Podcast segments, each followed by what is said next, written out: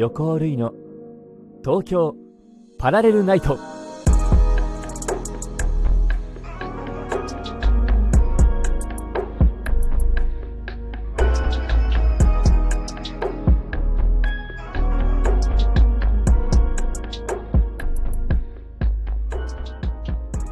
皆様こんばんは。横尾類です。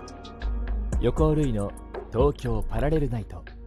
ここは都内某所にある愛を求める人が集まる駅東京ラブステーション。この放送はスタジオではなくここ東京ラブステーションよりお届けします。最近はちょっとあったかい日が続いてますね。少し肌寒いのかなと思いつつも日差しがあるところはやはりポカポカしていて私まだねなんだかんだコートを出していないんですよ。あのジャケットとかね。あとはちょっとあったかめのアウターとかではいやり過ごしておりますが。徐々にねあの気温も下方修正されていくみたいでこれからどんどん寒くなっていきますので皆様も風邪をひかないように早めにねコートとか服装気をつけてくださいね。そんな私はあの本日肉豆腐を作りましてですね。あの肉豆腐といってもちょっとお鍋に近いような肉豆腐。でイメージとしてはあのすき焼きみたいなね、うん、簡単に煮込んだ豚肉で作るすき焼きみたいな感じの作ったんですけどまあこれが簡単で美味しいわけですよ。もうご飯との相性バッチリあの私の作る肉豆腐のねあのコツというか一番の違いはですねまあ割り下というかその煮込みのタレですか？は、まあ、大体のベースのお醤油とみりんと、えー、お砂糖とあと白だしですね。あとワインも入れるんですけどちょっとだけ、まあ、ワインもしくは日本酒どちらでもお好きな方を入れていただいて。ですごい大事なのがですねあのあれを入れるんですよ、えー、牛脂。牛脂をこう2つぐらいポンって入れてあげるとあの豚肉とね牛脂相性いいんですよね。とにかく特にこうあの煮込み系すき焼きとかああいう味付けにするときはすごく相性が良くて私はもうあの煮込むときは大体入れちゃうんですけどポンポンって。これねぜひやってみていただきたいですね。はい、まあ、機会があればねあのこのラジオトーク生配信もできますので生配信しながらね作ってみたりとかしてみてもいいのかなと思っております。はい。そんな毎日でございます。さてここで普通のお便り普通おたを紹介したいと思います。ラジオネームカレンさんよりいただきました。ありがとうございます。ルイさんこんばんは。はいこんばんは。1週間お疲れ様でした。お疲れ様でした。えお仕事頑張って日曜日にルイさんの声が聞けると思うといつも活力になっています。声といえば18日からボイパラという朗読番組で宮沢賢治青ネズミの配信がありましたね。そうなんです。青ネズミは初めて聞きました。ネズミは調子のいい子で少し憎たらしいですがルイさんの演じるツエネズミは可愛らしくなり最後はちょっとかわいそうでその後どうなってしまったのかなと気になりました。久しぶりに宮沢賢治さんの話を聞いて高校生の時に買った銀河鉄道の夜を引っ張り出しました。寝る前に読んでいたところ睡魔に負けて全然進まなかったのでまだ長く読めそうですとのことでした。ありがとうございます。そうなんです。あのボイパラというね、朗読の番組で、末ネズミという、あの、宮沢賢治さんのお話を朗読させていただきました。はい。そうですね。ちょっと、あの、昔のお話なので、文体がね、難しかったりするんですけど、ま、もしよければ聞いてみてください。まあ、朗読といっても、あの、ちょっとガチ朗読してしまうと、あの例えばお話もねこうネズミは調子のいい子で少し憎たらしいですがって言っちゃうんですけどちょっとそこまでするとねあれかなと思って一応その朗読とはいえあの動画配信なので、はい、ちょっとだけ普通な感じにしつつ、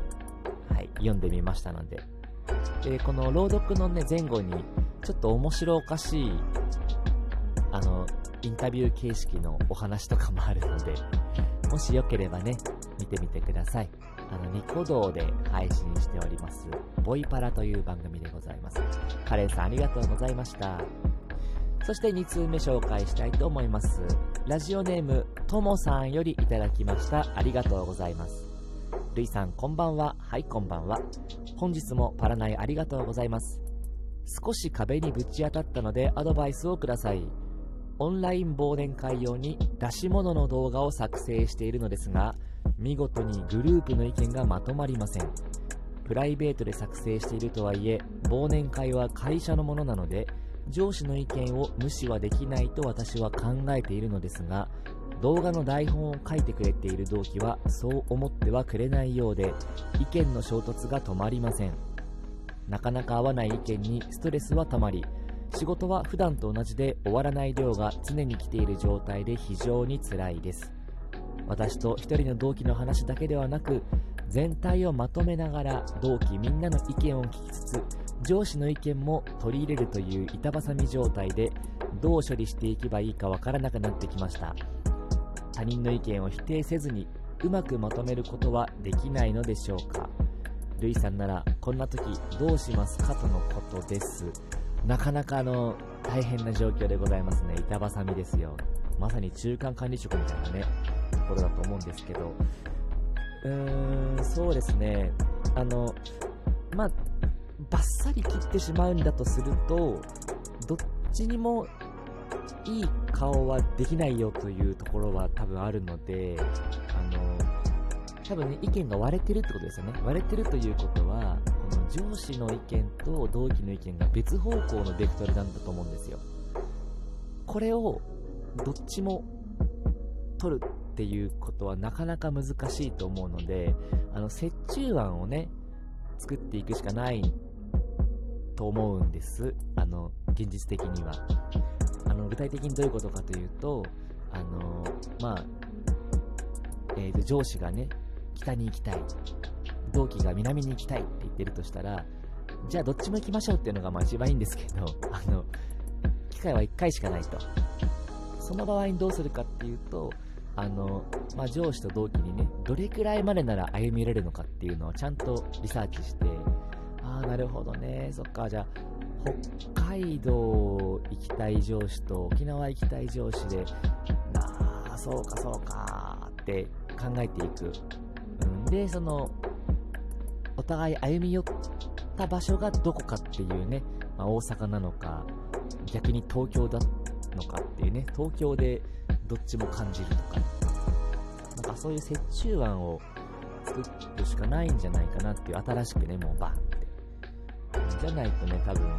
沖縄行きたい人に北海道行きたいって言ってるから行こうよって言っても絶対無理ですし、逆にね、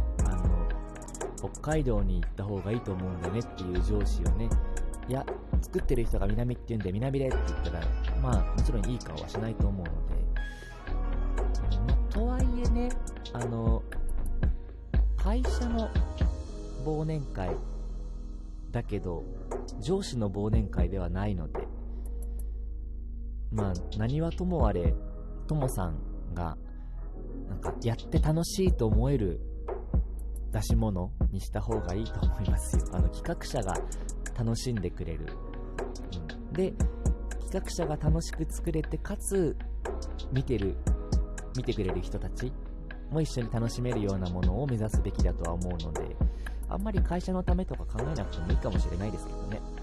うん。まあでも私だったら、折衷案をなんとか見つけようとね、どこまで歩み寄れますかを探り始めると思いますので、ともさんがね、楽しく動画作成できますようにとお祈りしております。頑張ってください。さて、もう一通と行きたいところなのですが、実はね、もう時間が来てしまいました。あっという間でございます。皆様いつもたくさんのお便りありがとうございます。これからもお便りたくさんお待ちしております。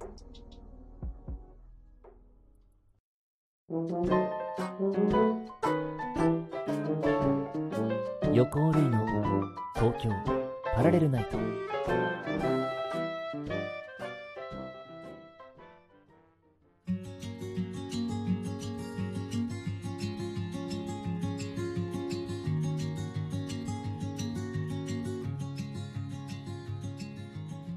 ということで本日も以上となりました。なかなかねやはり番組の枠拡張するかい？ちょっと12分だとね、普通歌だけで終わっちゃったりとかして、せっかくコーナーがね、増えてきたのにできないなっていうのも残念だなとは思うんですけど、拡張するかよしよし、ちょっと考えますね。はい。えー、この番組ではですね、えー、普通歌、ストレンジャー等々様々なコーナーがあります。よければ皆様、そちらにもね、お便りをいただけると嬉しいです。いかがでしたでしょうか？また次回、東京ラブステーションにて待ち合わせいたしましょう。お相手は横尾類でした。素敵な旅へ、いってらっしゃい。